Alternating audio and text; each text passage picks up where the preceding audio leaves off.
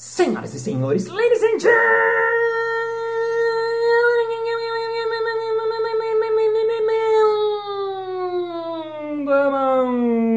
mesdames et messieurs, espiritualistas e espiritualistas. Está começando mais um Balascast Música.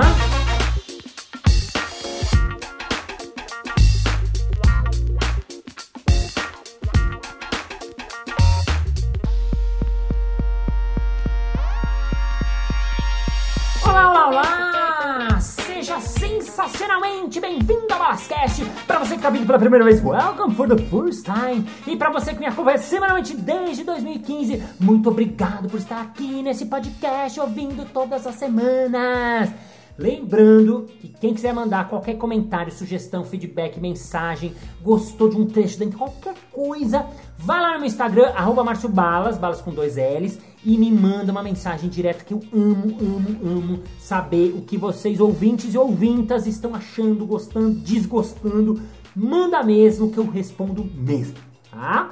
Bom, no episódio de hoje eu vou trazer aqui um dos palhaços mais incríveis desse Brasil. Sim, senhoras e senhores, para quem me conhece lá das antigas, ele era meu parceiro do Jogando no Quintal das antigas. Ele fez parte do elenco principal, primeiro, dos primórdios lá do Jogando no Quintal. E ele faz muitas coisas. Eu fui descobrindo aos poucos na, na, na vida, porque a gente foi ficando amigo, que ele não era só palhaço.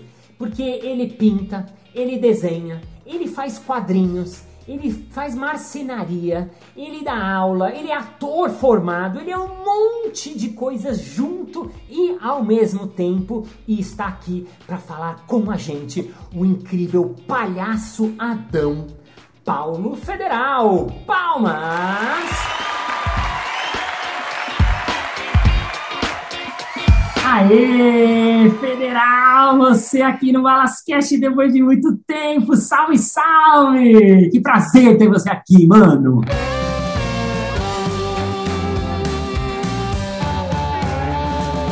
Salve, Márcio Paz! Eu tô feliz pra caramba também. Muito obrigado pelo convite. Um beijo para todos os ouvintes do Podcast Bala! Ô, Federal, eu preciso te falar uma coisa que eu não sei se eu te falei já é, privadamente, mas assim, eu quis chamar você junto com o César, na época pro Jogando no Quintal, em 2002, isso, né? 20 anos atrás. Porque quando eu vi você em cena, eu fiquei muito chapado. Eu falei, cara, eu, eu, assim, você é um dos melhores palhaços que eu já vi na minha vida mesmo, sem sacanagem. E eu queria já começar sabendo como é que você entrou na linguagem do palhaço, porque você é ator, você primeiro fez teatro ou você primeiro foi palhaço? Como é que começou a sua história? Uh, é, começou assim, começou no teatro mesmo. Depois que eu fui cair na palhaçaria. Eu comecei a fazer teatro bem jovem, 15 anos, né? É, com, com Laerte Melo, que é meu primo, sanguíneo, que atua no teatro fortemente, né? E com pessoas que até hoje me acompanham. Tom Soninha, que é uma pessoa que saiu do teatro, mas que eu ainda troco ideia. É, muita gente, Dione Leal, que está lá na SP. Então, de, desde essa época que eu comecei a fazer teatro, tem muita gente que me acompanha e depois só que eu fui cair na palhaçaria. E como é que você caiu? O que, que você fez? Um curso? Quem foi seu primeiro média? Aonde que, pum, acendeu? Cara, eu fiz o História de Dois Amores, que é um espetáculo em cima do texto do Carlos Dumont de Andrade, com a direção do Marco Antônio Rodrigues. Uhum. E nesse espetáculo, a gente fazia vários personagens, e entre eles eu fazia uma dupla de palhaço com o Kiko, o Kikão, que é, que é o filho do Plínio, que atua na, na, no trabalho de, de memória dos trabalhos do Plínio Marcos. Hoje em dia, ele não atua mais. Uhum. Mas na época, a gente fez esse espetáculo com muita gente boa também. E ali eu fiz pela primeira vez um, um, um palhaço, mas era bem num formato teatral, ensaiado. E era uma gag de escada do pintor. E foi interessante é, ver a, a recepção das crianças com o personagem, porque no final do espetáculo a gente sempre ia trocar ideia com a molecada e no final eu tava de palhaço, que era a última cena que eu fazia era de palhaço, e aquilo ficou marcado para mim como ator. Uhum. Ver aquela, aquele fascínio que a criançada tinha com aquela figura do palhaço, né? Mas só depois, depois que eu fui cair na palhaçaria de susto, que era um amigo meu que fazia a animação de festa, aquelas coisas bem ah, trash. Sério? e, e, e, a partir dele, é, sofreu um acidente na estrada, nada grave, ainda bem, mas não ia chegar na festa. E o Carlão Alegria, que era um palhaço de animação de festa, que usava saqueira, caneleira, porque só levava bicuda. Era uma coisa muito trash. Ele me ligou, porque sabia que eu fazia teatro, e falou, Federal, você precisa me ajudar, e pá, pá. E eu não tinha como fugir, né? Porque eu falei, tô de bobeira em casa tal. E aí ele passou e nós fomos, né? E aí surgiu o Streamlink, que, ah. que foi a primeira esboço de alguma personalidade minha palhacesca, né?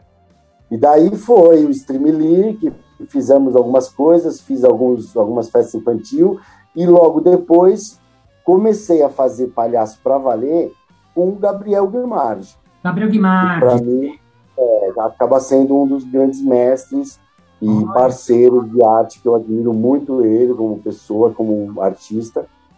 A Nora também, companheira dele, né? Nora Prado.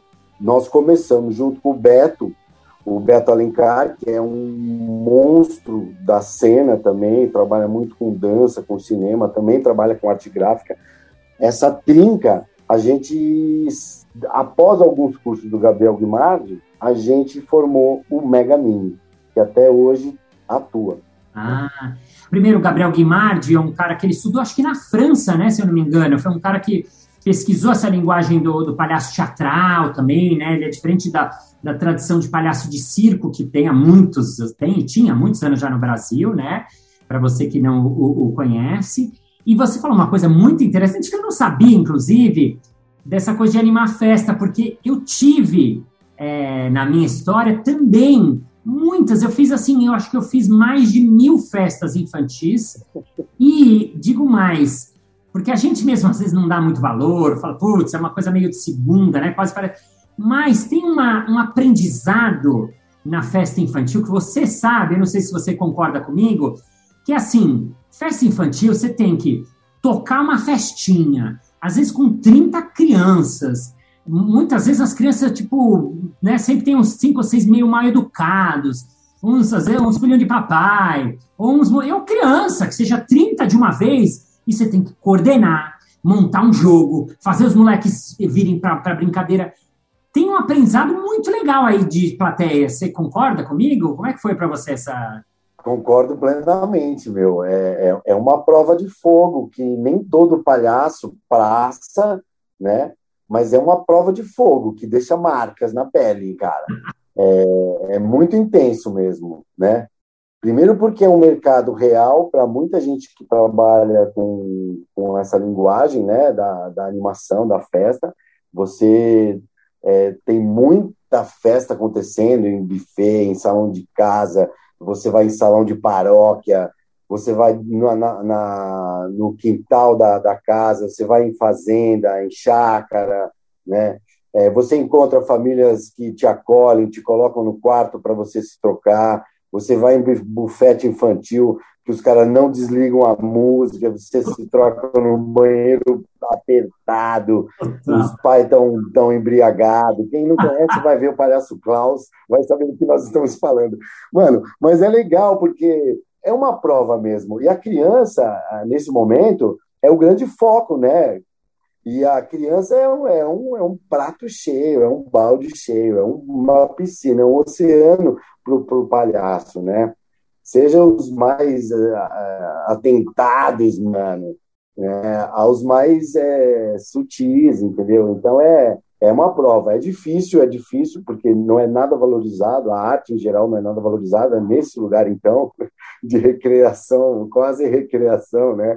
Animação.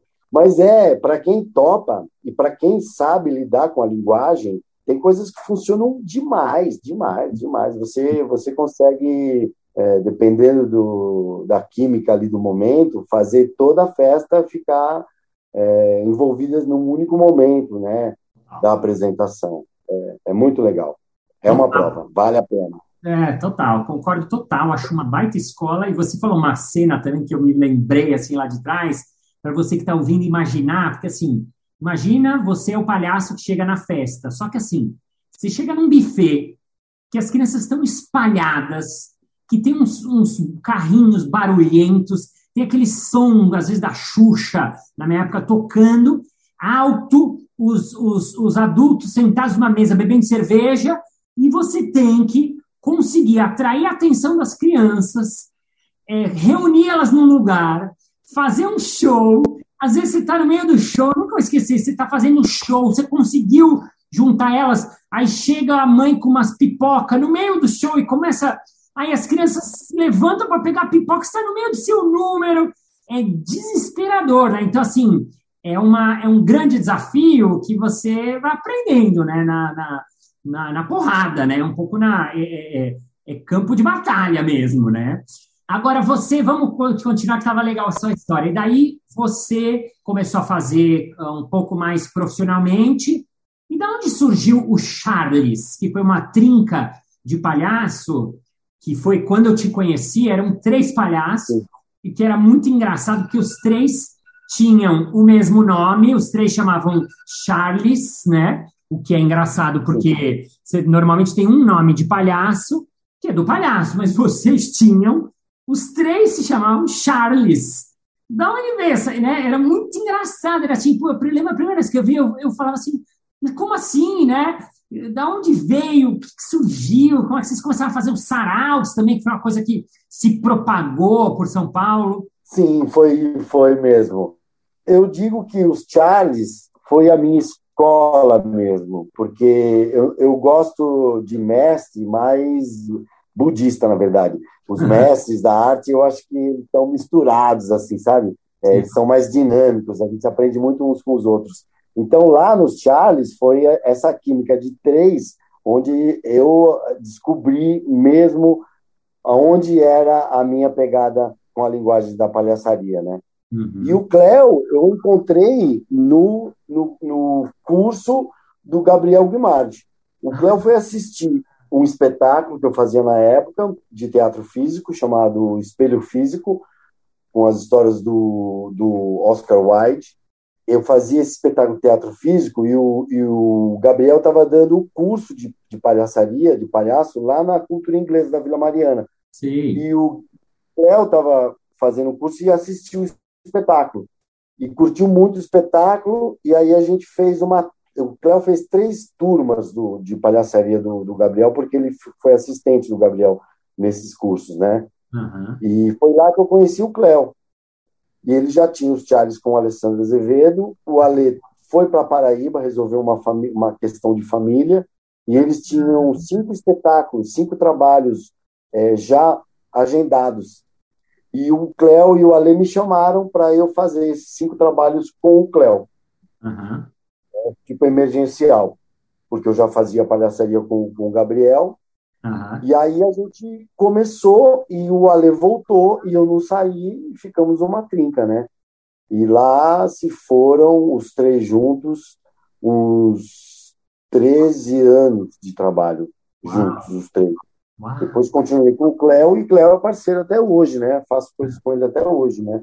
E assim foi. A partir dali, muitas outras coisas foram acontecendo até é, a gente se trombar, vocês convidarem a gente para aquela experiência que foi uma das coisas mais é, loucas né, da minha vida como artista mesmo, assim, né?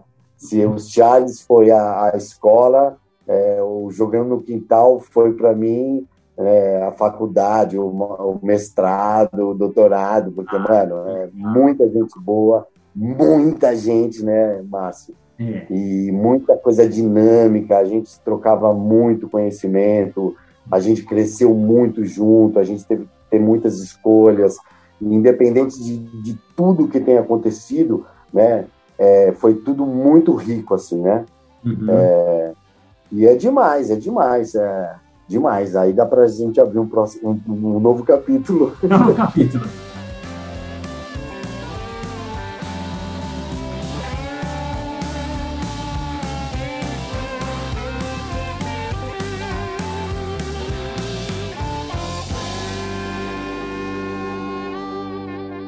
Ótimo que você chegou no ponto que eu já anotei aqui nas minhas, nas minhas coisinhas. Óbvio que é jogando no quintal, né?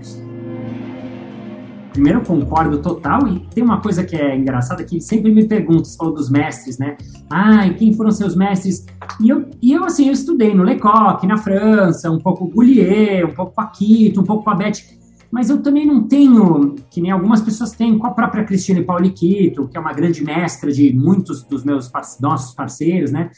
E eu sempre passei a responder que meus grandes mestres foram meus parceiros do Jogando no Quintal. Você, Paulinha, Rena, César, Marco Lopes, o, o Tebas, porque a gente viveu, né, durante muitos anos, não foi só um espetáculo, né, ele aconteceu mais além disso, né? Quem aqui não, não, não, conhece o Jogando, e é uma pena que a época a gente não tinha muito registro do Jogando, mas assim, o Jogando no Quintal ele surgiu como uma ideia que eu vi na França um dia, um espetáculo de improviso, que era uma coisa que não existia no Brasil, ou, ou, ou existia muito pouco, muito solto, né? E eu encontrei o César nos Doutores da Alegria e a gente teve essa ideia de juntar o improviso junto com o palhaço, isso sim não existia, é, com certeza, e fomos atrás de outras pessoas que trabalhavam a linguagem do palhaço, que poderiam ser bons improvisadores. Aí que a gente chegou em você, porque você trabalhava na rua, você fazia sarau, você jogava muito com improviso, né? E aí iniciou um grupo que não foi só um, um espetáculo, foi um grupo de pesquisa que se encontrava três vezes por semana para treinar, para pesquisar e tal. E aí queria saber de você, das suas memórias, assim, como é que foi para você lá atrás, assim, por exemplo, eu nem me lembro, eu, como é que a gente chamou, como é que foram os primeiros ensaios, o que, que você achou na época, como é que começou para você esse namoro nosso é, lá atrás, no, no, nos primórdios, se é que você tem memória melhor que a minha? Bom, eu, eu acho que o, o momento como aconteceu jogando lá nos primórdios, né? Eu acho que foi um momento onde todas essas pessoas que se envolveram inicialmente, né? Que se não me falha a memória, você e o Cezinha, que deram start, aí teve o Manjericão, teve a Paulinha, teve a Vera, Isso, teve é. eu, teve a Gabi e o Alan, que eu lembro frequentando aquele, aquele espaço ainda em construção do que era, né? É, e todas essas pessoas, elas já tinham um, um, uma maturidade profissional, né? E, e uma busca de, de, de, linguagem individual como artista criador muito intensa, né? Uhum. Ao mesmo tempo que tinha um lugar muito caseiro, né? Uhum. Então, uhum. para mim, foi um choque inicial isso, porque eu conhecia o trabalho de vocês, né? Não tão próximo, mas conhecia porque eram trabalhos que vinham de uma, de uma iniciativa da palhaçaria dentro dos hospitais, que é, mano, é uma coisa fantástica, né, é, Márcio? Então, uhum. já eram palhaços que vinham de um lugar de fazer palhaçaria é, num espaço novo ainda naquele momento, de certa forma. Por mais que o doutor já tinha uma história de quase 10 anos ou mais na época, né? Mas, mas fazia parte de todo o movimento da palhaçaria saindo do circo, anteriormente ganhando teatro com quadrimates, com espetáculos que tem a ver com a Quito, né, a banda, é, onde você começou a perceber uma outra faceta da figura do palhaço, né, que foi desabrochando e de repente ela começou a pipocar em muitos lugares. E o jogando também foi isso, na linguagem do improviso principalmente, né? Uhum. Então no começo teve todo esse esse, esse, esse choque para mim, porque tinha toda essa essa história particular de cada um, muito profissional, muito cheia de, de estrutura, e ao mesmo tempo a, a, o convite era venha brincar no meu quintal. Tem uma grama, a gente faz um pouco mortandela e a gente ensaia, tem um apito e vamos experimentando. Então, foi engraçado para mim tudo aquilo, né? Mas ao mesmo tempo é, era muito sedutor também. E vocês me convidaram para um lugar bastante desafiador, né, Márcio? Porque ah. tinha a questão, na época, eu lembro, da, da condução, de certa forma, mas não, não como um mestre de cerimônia simplesmente solto e livre leve, a princípio, no começo. Era dentro de um, de um pré-roteiro, né, que tinha a ver com a pesquisa toda que vocês iniciaram. Então, aquilo para mim foi, nossa, foi super desafiador. Eu lembro que os primeiros nossos ensaios eu fiz sem o nariz do palhaço. Ah, é? Não sei se você lembra. Não, não lembrava. Eu fiz sem o nariz, porque eu, eu falei, cara, eu não vou conseguir lidar com não ficar segurando essa rédea com o nariz na cara. Uhum. Entendeu? E isso vai ser muito conflitante para mim, eu não, eu não vou conseguir ficar à vontade. Então, eu tirei o nariz nas primeiras experiências, né? Para conseguir ver o que era aquela questão de conduzir o jogo e ter, né? É, então, teve bastante experiências assim. Era desafiante, muito desafiante. Era muito precipício, né? Porque era um salto num negócio que, né? Todo mundo junto, vamos ver onde vai dar. E logo no primeiro ano a coisa se desdobrou de forma mágica, né? Porque rapidamente eh, os jogos já estavam lá, as camisetas, a gente arrancou o gramado lá do Playball que nós ia jogar bola, que estava lá trocando, e colocou o gramado do Playball, de repente tinha já 30, 40 pessoas no quintal do César, né? Sim. Sim, nossa, você falou, caramba, eu não lembrava disso. A gente foi no jogar bola e os caras estavam trocando gramado e a gente pegou uns pedaços. Nossa, não lembrava disso. Nossa, você falou várias coisas que eu não lembrava. Você, porque para você que está ouvindo, o, o, o Federal, você, sua primeira função já foi ser o juiz? Ou você jogou primeiro e depois foi juiz? Nos ensaios, a gente, eu joguei, mas quando teve público, eu comecei já fazendo juiz. Ah. É, as primeiras apresentações, eu não apareci. Eu dava aula na casa do teatro e a gente ficou naqueles lugares. Era tudo meio vamos que vamos. E, e aí eu acabei que não consegui ir, mas as primeiras apresentações que eu fiz com o público, eu fiz de, de Adão a árbitro já. Ah, e já fiz de, de nariz mesmo, né? Uhum. Sem nariz a gente fez algumas experiências, assim, com amigos, né? Uhum. Foi isso. É, eu, eu, agora você falou, eu não lembrava disso, né? E, e para você que está assistindo, jogando era um jogo de. como se fosse um jogo de futebol entre dois times, é, o time laranja e o time azul, e tinha um juiz. E o juiz, ele era, de certa maneira, o mestre cerimônias, que foi uh, ah, para. A gente convidou o Adão, né? O Paulo Federal é o palhaço Adão, é, é para ser o juiz. Só que o que ele está relatando aqui, que é muito interessante, porque, diferente do que você fazia, né? o, o palhaço geralmente tem uma liberdade, poder brincar, improvisar, jogar com isso, jogar com aquilo. E no nosso caso, tinha muita liberdade, mas tinha um roteiro. O juiz tem que expirar, explicar as regras do jogo, o juiz tem que aquecer a plateia, o juiz tem que explicar, a plateia não sabe, não sabia naquela época que é improviso. Então o juiz tinha que falar para a plateia: olha, o que vocês vão assistir vai ser feito na hora, não foi ensaiado, não foi combinado é improvisado. E a plateia não estava entendendo como assim, mas não é, né? É diferente você assistir um espetáculo de palhaço que já tem o número, já tem as ideias, tem um pouco, um trecho de improviso. No nosso então é um papel muito difícil esse do juiz. E é legal que você fala isso, porque nossa, você que é craque, eu lembrei assim de você, nossa, que difícil, que difícil. E depois você foi o primeiro que pegou e foi nosso grande juiz. Até que chegou uma hora até acho que por uma questão de necessidade, que a gente falou, nossa, precisa ter mais um juiz. E acho que eu fui, peguei esse papel. E aí senti na pele também essa dificuldade. É quase que no começo, eu lembro que os juízes, assim, os palhaços podem se divertir, mas o juiz não. O juiz tem que, né, tem que dar regra, né? É o branco, né, do branco Augusto, ele é aquele que tem a regra, a autoridade, né? E foi uma grande viagem, né? Porque ah, começou num quintal para 50 pessoas e depois e você tem uma coisa também que você ajudou muito na cenografia, né? Nessa parte estética, né? Você trouxe a sua... Você é um artista plástico, né? No fim das contas, que eu fui descobrir depois, né? Você ajudava lá a fazer toda a cenografia, né?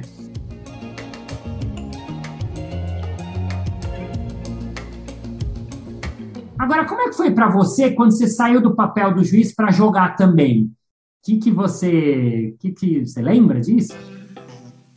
Lembro, mano. Eu lembro muitas coisas do jogando, né? Para todo, todos nós, né? A gente teve um evento agora há pouco tempo no Espaço do Conforto, né? Companhia do Conforto, que Caê, que foi técnico do jogando, que foi muito gostoso. Trouxemos muitas memórias. Bom, eu gosto muito de esporte, né, Márcio? Em geral, a turma toda que estava lá gosta muito de esporte, né? Então, tinha essa, essa química entre nós também de apreciar essa prática. O esporte é uma coisa fantástica, uma das invenções do ser humano mais maravilhosas, cara. Né? Independente do que se transformou tudo isso, né? É, é divino, cara. Sim. É uma superação. É uma, é uma coisa tão emocionante, mano. É Sim. É demais. Eu amo o esporte. Eu me emociono demais com o esporte. Uhum. Então, mano, quando a gente juntou isso, isso, era muito gostoso, porque existia mesmo todo aquele frisson do esporte, desde a proposta até na prática do jogo. A gente queria ganhar, entendeu? Sim. A gente ficava mal quando ficava 3 a 0 porque já estava difícil de ganhar. Não sei se que acontecesse um grande. Porque tudo podia acontecer, né? Podia ter um, um jogo que valeria mais de um ponto. Uhum. Às vezes acontecia um caos assim, né? é, polêmicos, mas é, todo mundo queria ganhar, na verdade, é, com o grande espetáculo, mas fazia parte ser o vencedor da partida. Né? então era demais. E, e, era muito legal, era muito legal várias facetas. O palhaço estando na pele do jogador que está lá numa equipe, é, jogando pela vitória, dentro de parâmetros é, não tão definidos, por ser um jogo de palhaço, sempre com algumas brechas, que deixa a gente sempre aceso para né, transgredir alguma história e conseguir um fechamento mais legal. Então é, era, era tudo muito é, intenso, né? E essa brincadeira de você colocar o palhaço nessa figura que é quase um personagem dentro do personagem, né? Aquelas uhum. metas de linguagem. Então é o, é o palhaço fazendo que é o árbitro, mas na verdade é o árbitro que é aquele palhaço. Porque uhum. quando era o Adão a árbitra era uma coisa, quando era jogando, era outra, depois foi a Rena, uma vez foi outra, depois foi o Tebas, o Cezinha. Então, é, era o palhaço, aquela figura única, se encaixando naquela outra função, né? É, era tudo isso muito rico. Eu gostava muito de jogar com alguns palhaços em especial. Às Sim. vezes, dependendo do dia, eu queria jogar com outros, né? Sim. É, era muito legal. E tinha essa coisa da, do público, né? Da torcida que a gente chamava, né? A torcida é, ficava muito dentro da gente, porque o improviso convida para isso, né? É, eu até. Peraí, um segundo. Segundo. Olá, ouvintes do podcast do Balas. Estamos aqui no pequeno intervalo, mas voltaremos dentro de alguns instantes. O convidado de hoje é o Paulo Federal, o palhaço Adão. Um beijo para vocês, ouvintes. O cara continua, pode deixar isso na gravação. Eu fui sair para fechar uma porta, porque meu filho começou a tomar banho e fez chuveiro. Eu falei, só um minuto, e aí você. Isso é improviso. Olha que ó, um exemplo de improviso. Né? o palhaço ele tem essa alma, mesmo que, né? O que, que é? É jogar com aquilo que acontece, é jogar com o momento, é jogar com o instante. Ai, muito bom, exemplo dentro do exemplo. Eu queria te perguntar que você falou da plateia, por que, que você acha que a plateia pirava tanto? Ah, primeiro uma coisa que você falou que é muito verdade, e eu já falei isso com o César lá atrás há muitos anos. É, essa, a gente gostava muito de futebol, né? E queria. Meu sonho é ser jogador de futebol. E o Cezinha também. Então, quando a gente faz um jogo que a gente pode botar camisa de time, botar número, uma época quando jogando começou a ficar maior, tinha um estampado na camisa, se lembra? João Grandão, Adão. A gente tem patrocínio da Adidas e entrava com a camisa da Adidas. A gente se sentia muito, né, jogador de futebol, né? É, é, é muito. Agora, é, por, por que, que você acha que o público gostava? Por que, que deu tanto certo? O que, que você acha que foi? Coisas que vem à cabeça, por que que funcionou? Por que que virou um fenômeno o, o jogando, você acha? Olha, eu, eu acho que tinha uma, um, um chamariz do teatro, né, no, no, espetáculo que a gente fazia. Ele, ele tinha as pessoas que iam pela primeira vez, elas achavam que assistiam um espetáculo de teatro em geral, né? Uhum. É, um espetáculo de teatro que tinha palhaços e que era um jogo e o improviso ainda é um enigma. Até hoje é um enigma, né? Porque ele existe há tanto tempo, sempre foi uma, uma linguagem na, na arte da cena, né? E agora ela tem uma quase uma especificidade mesmo, né? Que está sendo esmiuçada, né? Uhum. Eu acho que o improviso é, convida muito o público a ficar atento para o momento que está sendo construído, porque existe esse frescor, né? Que já está meio que combinado, que é feito na hora. Então, é, eu acho que isso é um, é um, é um é um tempero para o público que falta muitas vezes no teatro mais, mais tradicional. Porque por mais que. Isso é uma, da, uma das magias do teatro, né? Por mais que você está fazendo um texto decorado, né? E por mais que você repita no dia seguinte aquele mesmo texto decorado, que não precisa estar tá sempre fechado naquele lugar, né? Ele tem que ter essas janelas, porque às vezes pode acontecer alguma coisa que não tem o menor sentido você continuar falando alguma coisa, né? O teatro é ao vivo, né? Então, eu acho que essa, essa coisa do teatro perder, às vezes, com facilidade, esse frescor do momento presente, por um texto engessado, por uma movimentação engessada, né? Ela, no improviso, já está pré-definido que isso não está não, não tá combinado, entendeu? Não tem coisa já definida. Então, esse lugar, é, as pessoas gostam muito de ver. E existe no teatro também. O teatro tem essa magia de você ver e a pessoa eh, viu aquilo pela primeira vez. É, é, talvez ela vai assistir o espetáculo daqui duas semanas, ela vai ouvir aquilo e não vai estar tá pensando, pô, eu já ouvi isso. Ela vai estar tá de novo entrando naquele transe da história, né? E, e isso é o momento presente, que o, que o improviso tanto fala, né? É essa fé, essa presença do momento único que existe, né? Então, é, quando a gente leva isso para o Jogando no Quintal, voltando para o Jogando no Quintal, você convida o público a falar: meu, é, vai dar certo, puta, não deu. Oh, o, cara, que flop, entendeu? O cara, ele sofre, entendeu? Ele vibra quando a coisa. Então, essa foi uma das coisas que eu mais ouvia falar é, do público no jogando, né? Uhum. E é claro que a maestria dos palhaços era uma coisa enorme, mas era tão surf. Quando você vê o cara na prancha, você não fala, puta que pariu, deve ser difícil pra caralho. Você fala, uau, que legal, eu também quero. Nossa, olha isso, que gostoso! Uau, ele está voando! Ninguém. É, né? Então, esse lugar é importantíssimo e, e, todo mundo no jogando tinha isso. A gente entrava em cena e todo mundo era muito bom, entendeu, Márcio? Então, isso também é bom para o público. Porque o público, além de ver tudo aquilo que a gente está propondo, está vendo a Emily, está vendo a Rubra, está vendo o João Grandão, está vendo aquela figura que é o palhaço, que também tem essa questão, é o palhaço, mano. Uhum, sensacional, ótimo.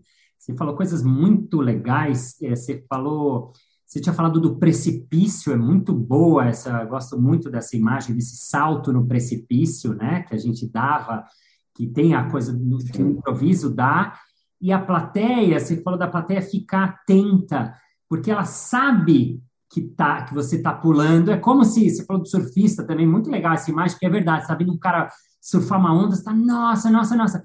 E no, no nosso caso, na causa do improviso, jogando no quintal, espetáculo de improviso, tem isso, porque assim, a plateia, ela dá o tema, ela vê, é, é como se ela tivesse meio que na, na prancha ao lado, quase que junto com você surfando, né? É, ele está te admirando, ao mesmo tempo ele sente que a corda bamba está por um fio, porque a gente cai, né? Você falou isso que é muito legal. Às vezes não dá certo. Aí ele vibra, ele sofre, ele, ele, ah, ele comemora, né? Às vezes a plateia gritava, né? Você lembra disso? Tinha, tinha assim, um catártico, né?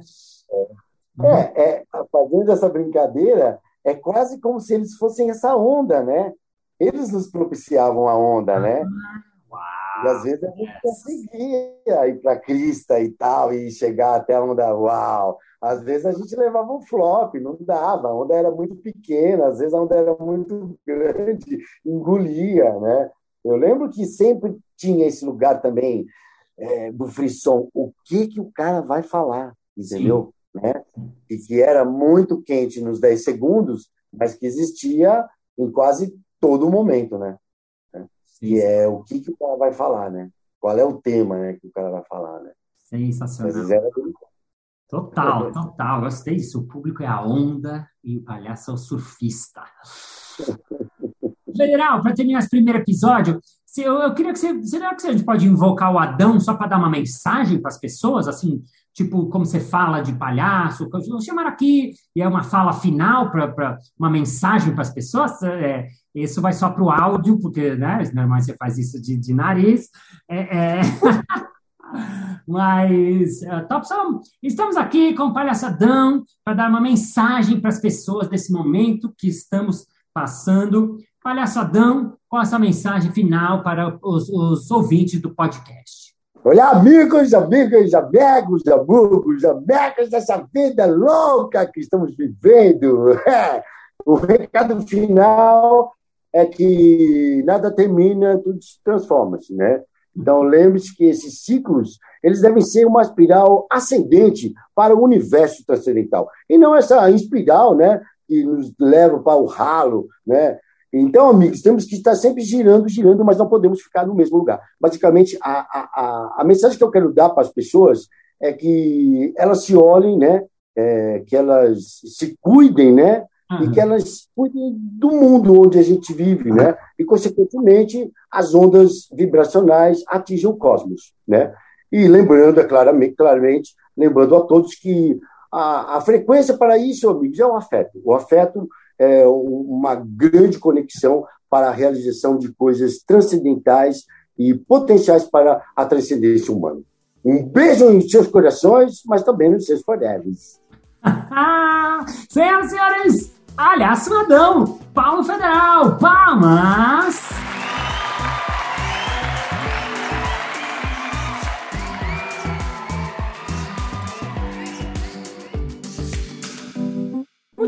Muito bem. Chegamos ao final de mais um episódio. Ah! Mas na segunda-feira que vem tem mais. Ei! E se você quiser saber mais sobre o Palhaçadão, sobre o Paulo Federal, sobre as aulas que ele dá, os cursos que ele faz, o espetáculo que ele está, vá lá no Instagram dele, paulofederal68 e manda uma mensagem para ele que ele responde para você. E vamos agora ao nosso momento merchan.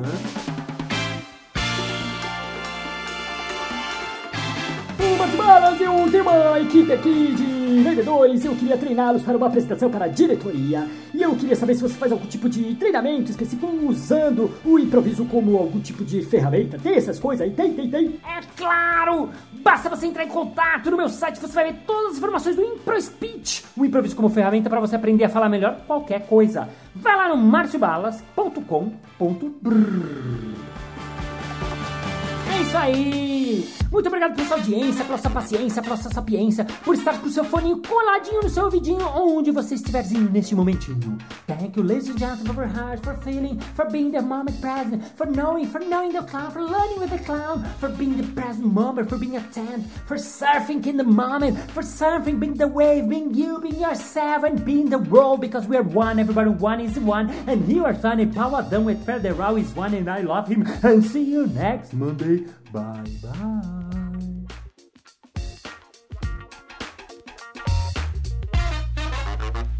É isso aí! Muito obrigado pela sua. De novo. É isso aí! que está indo aí, ô pangaré? Hã? Hein? Meu filho tá rindo de mim, né?